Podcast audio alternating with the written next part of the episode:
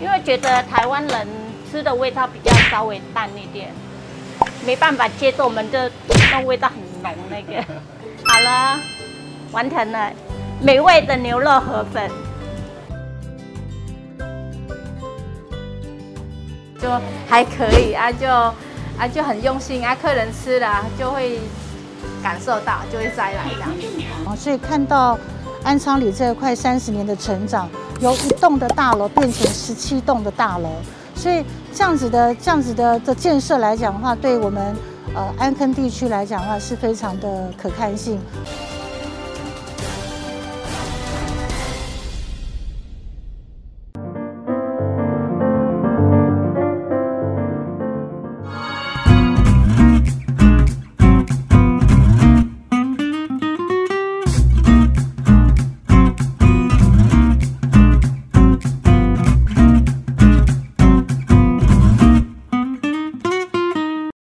大家好，欢迎收看《好房话题现场》，我是萧一芬。今天的节目，我们来到新北市新店区的安康生活圈。提到安康地区，最近呢，因为轻轨安坑线的兴建而话题十足，预期将带来交通利多，促进地区发展。而青山绿水的居住环境也早就是知名的高级别墅区，以合理的价格拥有一间有天有地的透天豪宅。而在这里的生活还有哪些后康呢？快跟着我还有特派员的脚步，一起进入今天的节目吧！Go，远离市区。安康地区拥有相当卓越的生活品质，绿意盎然的山景，自然的新鲜空气，也因此有许多退休或是高资产的族群入住。交通上有国道三号密集的公车网路，以及备受期待的轻轨安坑线，都让安坑成为想要远离都会蛋黄区的民众一个置产的好选择。我们现在就来拜访在地专家，一起分析在新店安康生活圈的购物条件。大家好，我是永庆房屋新店区店长高丽环。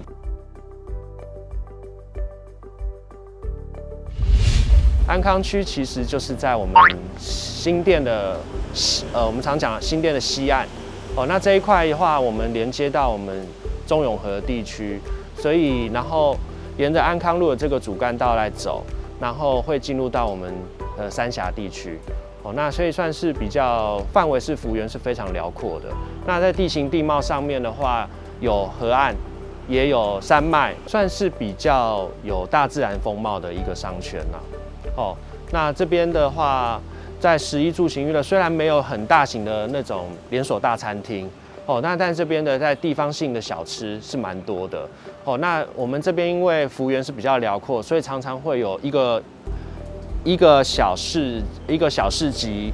或者说一个一个商圈，例如像玫瑰中国城，或者说安德安城这样的聚落，哦，这样子聚落型的商圈形成，哦，那中间可能会有，呃，主干道之间的做交通的往返，所以它不会是像说像像市区你看到的，就是好像一脉相承的这样子的商圈性的，一直不断的这样连连连贯的扩散。其实这边的话，如果您是真的要像逢年过节，您真的要买那样子非常澎湃的东西啊，哦。我们当然会，大部分我们这边跟呃接触的邻居，他们都是会还是会到新店市区，像是建国路仁爱呃建国路的仁爱市场那边，算是新店早期最传统的大型市场，那边去做采买。那这边的话，如果你说是一般的市的早市，我们像我们安德街这个地方就有安德早市哦。那玫瑰中国城那边也有玫瑰中国城的早市。那这边的早市型的规模，其实都可以应付您在一般生活。哦，可能两三天或者是一个礼拜内的采买，其实基本上都可以。那这边的话，在大型量贩店也有两家全联，哦，在我们安德安城商圈，然后再来就是，呃，我们讲的家乐福超市，哦，在这边都开开得非常密集，甚至跟 Seven Eleven 的距离差不多。当然，现在来讲捷运，我们既有的捷运是还没有到我们这个区块，但是我们讲的最近，呃，但我们讲的轻轨。轻轨其实它即呃列车都已经进站了哦，它预计也会在明年的话完成哦通车。那这些轻轨的话会带来效益有包含是像是我们找呃我们可以从环状捷运的呃大坪林站连接到十四张站，再来就会我们常讲过了河到西岸来有比较靠近中和的新河国小捷运站，再来就是沿着安和路在走的阳光公园站。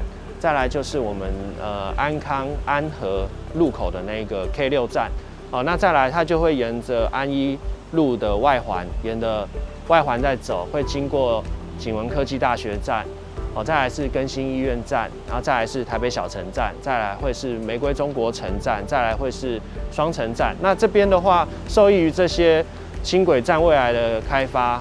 哦，那这个地方早期我们会认为是比较偏山区的大大型社区，他们以以往仰赖的交通可能就是公车，公车那可能要跑到安康路主干道上面来搭公车，当然公车线非常多啦，啊，再来就是可能就要自驾了，自驾。那这常常会造成早期我们这边居民会抱怨是说这边容易塞车这样子，因为居住人口蛮密集的，那有了这些轻轨的确是可以舒缓哦这边比较没有在开车的人。的通勤压力，那当然开车的人有什么既有的快快速道路，在这几年来也是陆续开发完成。例如像是，如果您家是住在祥呃安祥路上面，例像绿中海、哦彩蝶、半五别墅的这些居民，哦现在都有祥和快速道路可以疏解这方面的呃车流量。那再来的话，就是我刚刚讲的安一路那边可以疏解，像达观、哦黎明、清境。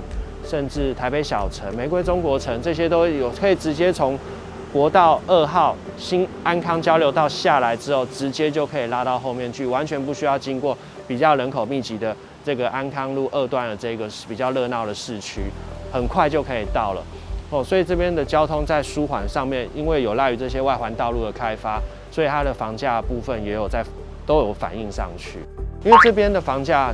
一般来说还是算比较亲民，但是必须要说的是，早期他们这边会来买这边比较像是，你现在看起来像是比较养生的住宅，在过去以往都是比较有有另有自产的想法，或者是买来修身修呃养生的人的需求。早期这边不能算是机能宅啦，可能他们都在市区都有另外的房子，但是他们当买来山上就是有他自己。想要来休息，或是要爬山的时候，另外一个休憩的空间。哦，那跟我们现在去来这边购买这边房子的，呃的买方图像有点不一样。现在来过来这边买的很多都是首购，或者是呃比较年轻化的族群。当然也有比较，还是会有少数像是真的是退休人士要来买在山上比较清幽的环境，但绝大。多数都是因为最近养生的风气比较盛行，很多比较年，最近有看到比较年轻的族群，他们会不想要住在市区比较热闹的机能住宅，反而会想要住在我们像这边比较靠近山坡的一些比较清幽的社区。哦，那这边的房价因为比较亲民，所以我们这边的买方年轻化族群是真的是比较多。哦，别墅的部分我们这边分布的非常广哦，你要你要到最顶级的，像是。呃，华城上面的有一些大型的开发案，像新埔国誉哦，或是像是青山镇这样子的物件类型，当然他们所涉及的总价带会比较高。早期就有像是华城特区嘛，啊，那是当然现在屋龄化会比较旧了啦。但是早期来买这边华城特区的人哦，当然他们整个住户水准是非常的高哦。那呃，在聊天的过程中也会发现，他们当然在口袋资产部分也是十分的雄厚哦。那那吸引新一波的，像是青山镇这样比较高规格的，呃，蛮多艺人，或者是说一些企业主也会选择在这边住。那这边的总价带啊，当然，呃，最门槛可能也会在三千万，那最高也有可能都要破亿了。啊，那分布的类型有楼中楼。楼中楼的物件类型，当然有独栋的透天别墅，那这边都有分布，所以能选择的很多。那再来的话，如果说您是在预算上面有做考量的话，比较中阶的产品，你可以选择像是安祥路上面的绿中海社区。那这些社区因为它的屋屋龄比较新，相对比较新，所以大概还在二十年以内。那有配合比较好的物业管理，所以整个社区的规划上面啊。哦，那会也是棋盘式的在做规划，那公社也非常完善。那这个部分的话，他们的总价带分布哈，有到差不多会是在两千万以内，当然也有比较少数的可能有到四千万左右的。但是在两千万左右的购买哈，在市区你可能买不到那么大的平数，在我们这边你选择一个是透天有庭院的房子，这边这个可以让您供您做选择。那再来也有一些透天的入门款。哦，别墅的入门款就是像台北小城，那，台北小城它当然屋龄整体比较旧了，但是它在小透天这一块市场上面，因为它总价带差不多就是一千多万，所以如果您是呃在预算上面有斟酌哈，然后年轻族群想要满足有一个有天有地的一个小透天的梦想，台北小城这样的一个社区哈，当然就可以满足你在预算上面的考量，所以。产品但可以选择很丰富，不会像是你一般看到的市区，可能就是电梯大楼跟公寓华夏选一下。我们这边当然就真的非常多产品带可以选择。而、啊、我们这边的话，你会发现哈，我们这边公寓公寓的这一个产品哦，在相对于市区来说比较少。哦，大部分沿就是零星的几个路边会有公寓，或者像是安民路、安民街上面会有公寓的住宅。一般我们这边的公寓，那个电梯华厦或是中小型的社区蛮多的。那这边的话，房价当然也是比市区要来得亲民啦。哦，但是在这几年，因为交通建设，甚至说因为蛋黄区的价格涨得真的是。呃，涨的是真的有幅度是蛮大的哈，那也吸引就有一些买方哈会往外围去扩散，来这边寻找房子，会发现诶，其实这边的房价相对来说是真的是比较亲民。那我们这边如果说像是比较热闹的商圈哈，像安德、安城、安民这几个位置的中古大楼，你说在二十几年，现在的房价也都都有个案都已经突破四十几万了。都有个案突破四十几万。那如果是比较新的，呃，十年以内的，哦，像是降杰或是博览天下，最近屋主希望能够售价的话，都希望有到五字头以上。哦，那零星的个案也有到，也有这样的成交价出现。呃，我觉得补充的部分就是这边地方是一个非常重大的南区，一个非常重要的一个补涨区块了。因为我认为，呃，轻轨捷运的，呃，通车。会带动这边商圈的一个变化，那也会让整个事情、整个整个安康地区哈，更多的在街道上面有更多的人文风采了。那因为这个轻轨不再只是一个交通工具，它其实未来都会结合一些站体上面的设计哦，像你可以现像到现在的淡海轻轨，其实他们都有像是跟几米几米的这个卡通去做配合。哦，那让在这个车子上面变成一些打卡的一些景点。那安康地区也有这样子的一个风貌哦，所以说北部有淡海轻轨，这是比较靠近海的。如果你要有山脉的这种这个树林的这些风貌哈，搭乘这种这样子很惬意的轻轨通列车啊，其实安安康是值得您期待的。那这个也会带动我们后面这边商圈比较早期，我们认为是比较后面的，比较靠近。哎，三峡这边的区块会因为这个轻轨通车的话，我相信这个房价一定会补涨哦。这个最近在这一波地方都有反映上去，那我觉得这是一个可以把握的一个时机点。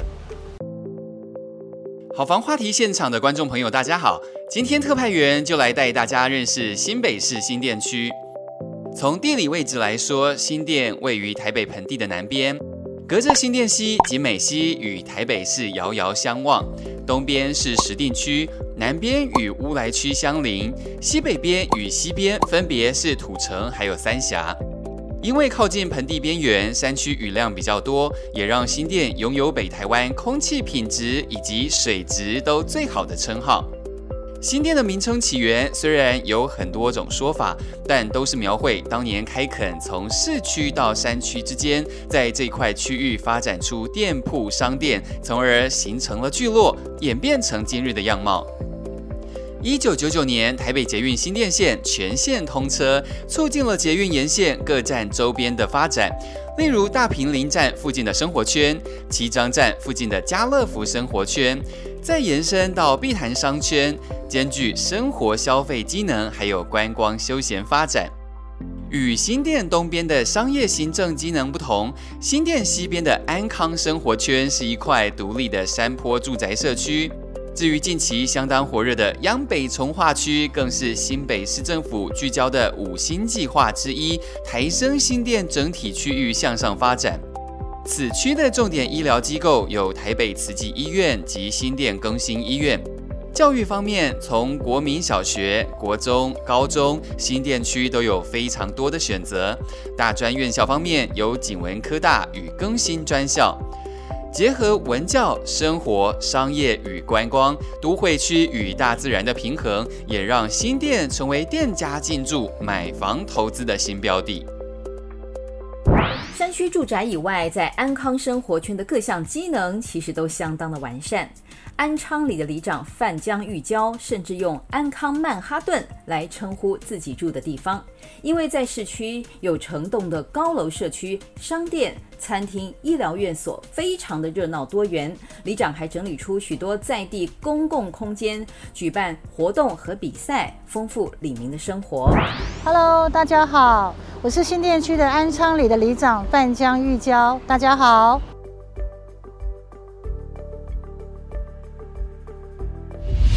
其实安坑的所谓的曼哈顿区，就是生活机能最方便的一个地方。那安坑呢，有安康路一段到三段，那所有的生活机能最方便的，就是在我们安康路二段这个区块。那安昌里呢，是十七个社区委员会成立的，都是大楼，没有传统的公寓，所以呢，在生活机能上呢，所以很多的店家，不管食衣住行，在这安昌里来讲，是真的是非常的方便。零点二二平方公里就有五间的超商、便利商店，代表的就是我们生活机能方便，所以很适合居住的环境。这边的交通非常方便，最主要的话就是我们有呃安坑地方有三条的连外连外道路，就是我们安康路的主要道路。安康路上面呢，呃有将近有十几班的公车，哦都可以到台北市，然后到敦化敦化商圈。那还有就是我们的安一路四十米的道路，直接可以衔接到北二高。那还有就是我们的呃安祥和路的永和次系统快速道路，很快就可以到了我们敦化商圈、信义商圈，所以生活机能非常的方便。市场采买的话，我们这边会有一个早上都有个早市，那呃早市的话呢，就是一个市集，所以在对我们这边的附近的住户，呃这采购方面都很方便。那至于学校的话，我们这边的学区是属于百年的学校安坑国小。对那还有就是我们的安康国中、国高中、达官国中小、新和国小，所以在安坑里面呢，国小的部分就有，呃，三所的学校，那国高中就有两所，是是非常方便在就学方面。这个安城公园，我我非常感恩上天给我们的这个礼物啊，在短短小小的一个零点二二平方公里，就有两座的公园，是非常大家所羡慕的。所以我们在这公园的丽美化来讲的话，您看这个我们后面这个就是栏杆哦，我们我们请的志工把它踩成彩虹的颜色，会把我我一直希望说把色彩能够带入融入在我们社区里面，让大家这个在呃休闲的时候的心情非常的这个愉悦。那所以除了我们公园的话，我们都有固定请志工，我们的环保志工来这边扫地，然后维护我们这边的环境。我们我们安昌里的话，除了我们环保志工之外，还有一个巡守队。那巡守队的话是礼拜一到礼拜五每天早呃晚上的九点到十一点来维护我们社区的治安的问题。办活动的话，是我们里长最基本的一个一个工作态度哦，所以。我们都会利用节庆，是从头到尾的话，就是端午，然后就是中秋，还有冬至，那重阳，我们都会利用这些节庆来办一些活动，然后呢，请我们的李明出来，然后凝聚一下我们的感情。小朋友的绘画比赛，对，写生就是在我们的公园，然后请他们画我们印象中的安昌里长得什么样子，对，所以那个活动是最有意义的。我是八十一年搬来这边安昌里的，就是我们安昌里最早的一栋社区叫浪漫贵族。对，那八十一年搬来，我就居住在这个地方，所以看到安昌里这快三十年的成长，由一栋的大楼变成十七栋的大楼，所以这样子的这样子的的建设来讲的话，对我们。呃，安坑地区来讲的话，是非常的可看性，也真的生活机能也非常方便。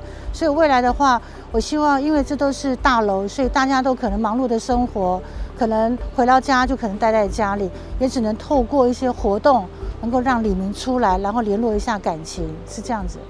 其实轻轨一般来讲的话，轻轨的落成的话，一定会带动这边的房价，我们也相信。但是美中不足，就是因为轻轨是设在。安一路上面是比较靠近山谷那地方、山峦地方那个地方，所以比较偏了一点。所以对我们这个安康路的主要的的社区方面，还是有它的一个距离在。所以，呃，所以因为毕竟我刚刚说了，安康路的公车很多，但但是捷运来讲的话，我们就必须还要搭个公车到捷运站，然后再搭捷运，然后再转乘，所以在时间上，在那控制上还是非常不方便。我都觉得啦，安坑的生活环境非常的好，因为它靠近山谷，它靠近山，所以空气非常的好。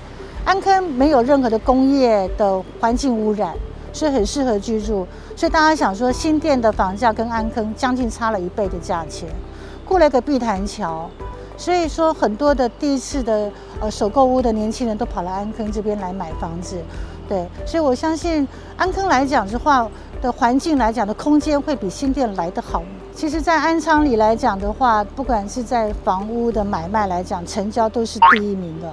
所以安昌里的房价是非常的不错，而且呢卖得很快，卖得很快，成交量都非常的大。所以安昌里的生活机能，我相信在安坑来讲是没有办法比的。所以也希望各位好朋友们，如果说要选择呃居住的环境，也欢迎你们到安昌里来，欢迎一起大家做朋友。谢谢。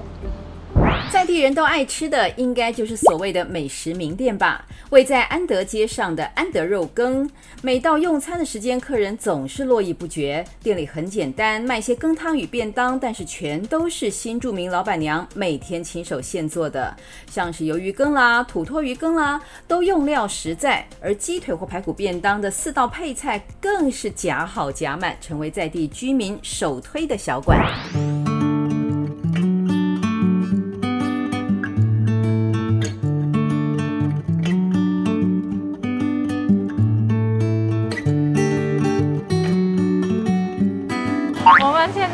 这个是土那个鱿鱼跟面，虾喽。鱿鱼都每天自己处理的吗？对呀。因为有人说，客人说你们的鱿鱼都很嫩。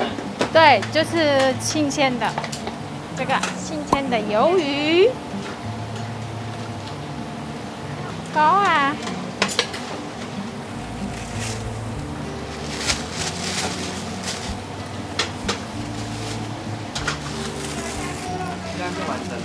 完成，再加这个乌醋、胡椒粉、沙茶、九层茶，就这样完成了，便宜又好吃，赞赞。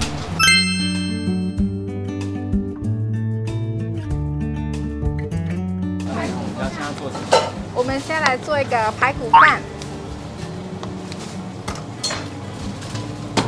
大哥，你要选菜吗？粉丝这个排骨照炸，等一下下哈。好，谢谢。我们的菜几乎每天都换不一样的，可是卤豆腐跟卤笋丝是主要每天都有的，对。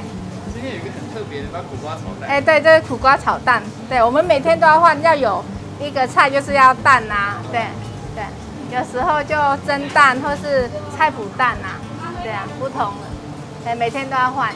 我刚刚看你客人盛的菜都太多了，这样子不会亏本吗？呃，还好啦，我们不怕客人吃啦。对。所以尽量都多装。对对对，你。吃少一点就跟我说少一点啊，要吃多一点跟我讲，我就多盛一点。对。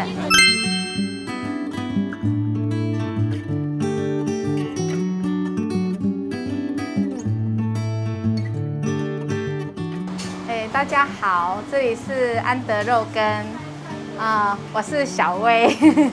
老板，听你的口音，你好像不是台湾人。我是越南来的新住民啊。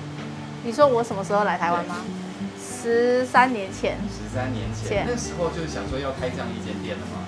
哎、欸，那时候刚开始来都在家带小孩，没有想开。等到孩子大了之后，就不晓得要做什么啊就，就 我我先生他建议我，那不然我们来做一个生意这样。对。好，我就去跟朋友学，学了四个月。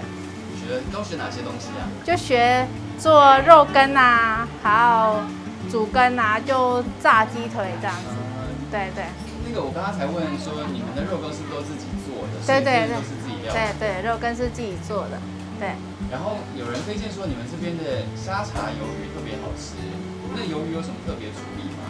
哎，鱿鱼是要挑选，对，要就是要找比较好吃的，因为外面市场卖很多种。对。对啊，就去选，哎，我们就要先吃，吃到觉得这个。鱿鱼就很嫩，那就又好吃又不会踩踩的那种，又很新鲜，对，这样子我就加进来卖了。那小问，现在看一下这个状况，就感觉一开始一定会经营的比较手忙脚乱。这个已经开多久了？一开始的状况还是怎么样？嗯，一开始就真的很很忙，会手忙脚乱啊。现在做。九年了，也习惯了，对，对啊。我看一下你们这边有几位都是，你说都是越南的朋友。对对，都是我们同乡。怎么怎么找到这些？就经过朋友介绍啊，对啊，哎呀。那跟同乡一起开店的感觉？就很开心，很快乐啊，就呃就可以照顾得到我们的同乡，还有就沟通上都很方便。对啊，就姐妹们，她们人也很好，就是，就就是当做一家人这样，对，一起经营，对啊，有饭大家一起分着吃。可是您说一开始，刚刚听您说一开始的时候还不是这么多人的，所以他是怎么成长变成这样？就很用心的做啊，就是很尽力，都把东西都要做得干净啊，啊，就味道就。还可以，没有说特别好吃啊，就还可以啊，就啊就很用心啊，客人吃了就会感受到，就会再来这样。对啊。一开始说你说只有你一个人，是怎么变成三个人？啊，就 越来越忙了，一个人没办法。你怎么没有想说会卖自己家乡？家乡，因为我不会煮，因为在家小时候都。都去读书啊，就没有读书毕业了，就就嫁来台湾了，就没有煮过饭，就不会煮。对啊。那结果我看你们后面那个便当的菜色，那六道菜，就是也是煮的很。那那是算家常菜吧？对呀、啊。会不会有什么样的愿景，说我们的店可以开到一个什么样子？哎、欸，事先有想的，是从疫情疫情爆发之后就就不敢想了。疫情爆发以后变得怎么样？就会影响到生意啊，就等等的各方面啊，所以就是暂时就先不要考虑这样，等到之后状况再稳定再说这样。那你原本之前想说状况稳定的话可以怎么做？我我就可以再开分店啦。开分店？对啊。你是叫安德肉羹？哎，对啊，对啊，对啊。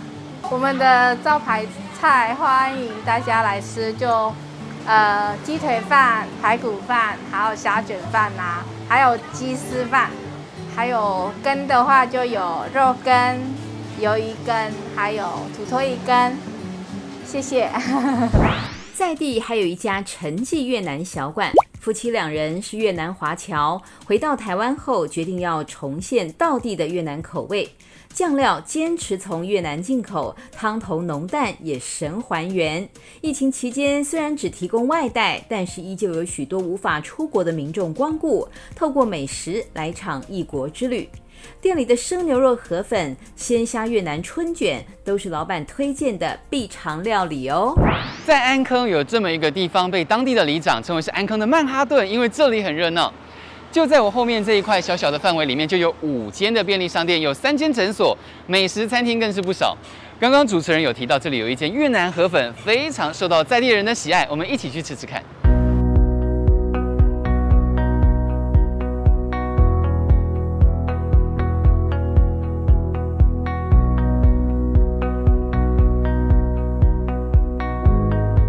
喂，你好，你要什么？老板，我想要一碗牛肉河粉。哦，好啊，这边用哈。这边用，这边用。好。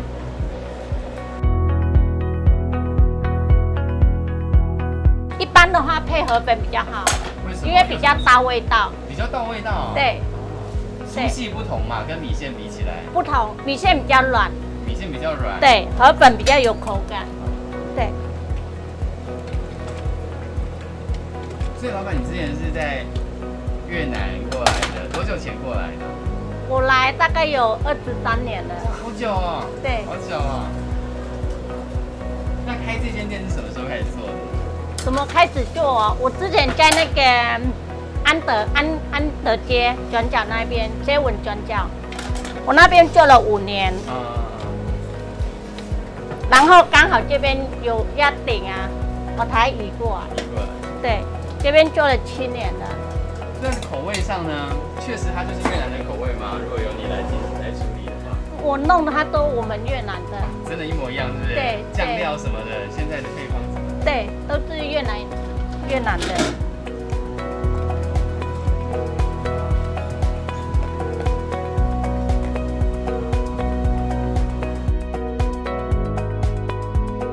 大家配点九层汤，这样比较好吃。那这个汤头，刚刚我们要来的时候才知道，老板还在后面熬汤，所以你都怎么熬的？我熬都用大骨。熬多久啊？可能牛大骨熬很久哎、欸。很久。对。都都让它一直熬，一直熬啊，这样才有那个骨有味道。那你来这边卖这个，你会觉得台湾人也喜欢越南的口味吗？你有调整吗？目前是没有。他们都很觉得很棒。因为我的味道比较淡，哦、比较稍微淡一点。那其实，在越南吃很重吗？越南味道比较重。是什么样的味道啊？什么味道比较比较咸，是不是？对，比较偏咸。因为觉得台湾人。吃的味道比较稍微淡一点，没办法接受我们这那味道很浓那个。好了，完成了，美味的牛肉河粉。这个是辣椒酱，对，来这个是豆瓣酱，对。我们越越南的河粉，牛肉河粉一定要加那个肉，来加柠檬。可是我看到有些人是把它加在汤里，都可以用沾的，沾的要加的也可以。看客人怎么吃，对。可是为什么一定要从越南进口？这个应该越台湾没有吧？都是越南进来，或者是泰国的，对，才会有这种东西。这个是生菜卷，那这个是米皮，米皮它是硬的。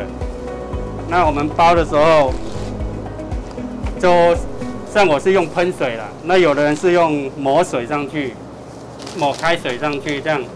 那我是觉得喷水比较方便，就这样子。我们先喷完，然后放着，就等一下，它就会软了。对，它就会软了。然后算算我一次是包三片，那有你也可以一张一张慢慢来，对。啊，就放着就静置一下，然后我们开始就铺菜上去。所以我们是用大陆妹，那看你用。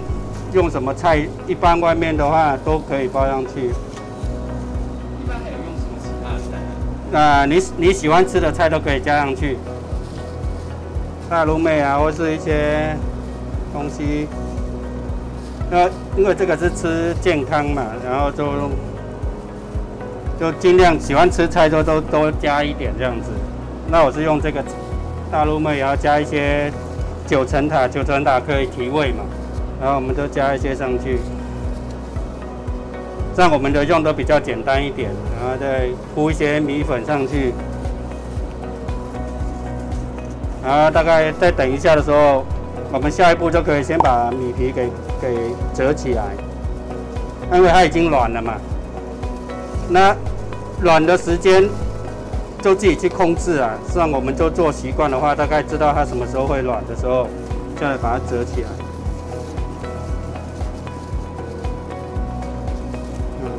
然后我们开始铺虾子，新鲜的，那大概都是当天就把它煮完，然后再剥壳，这样我们就摆上去之后，我们开始卷。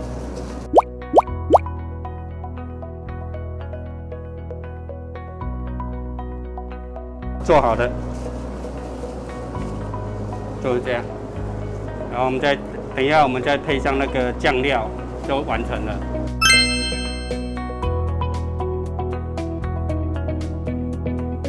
大家好，呃，我们这里是陈记越南小馆，呃，在新店安康地区。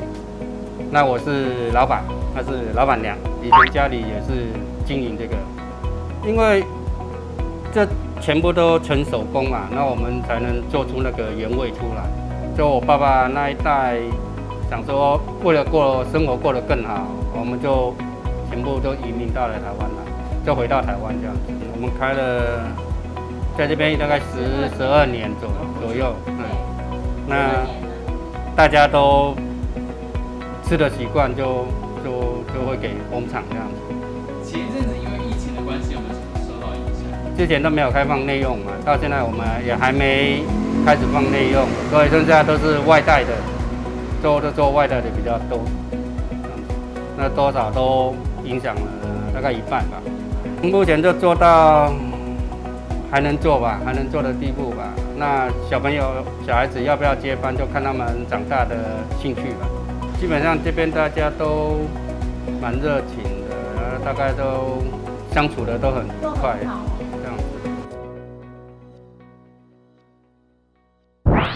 我们为您介绍了新店区安康生活圈的优质店家和周边发展。透过在地专家对房市的最前线观察，更了解我们居住的地方。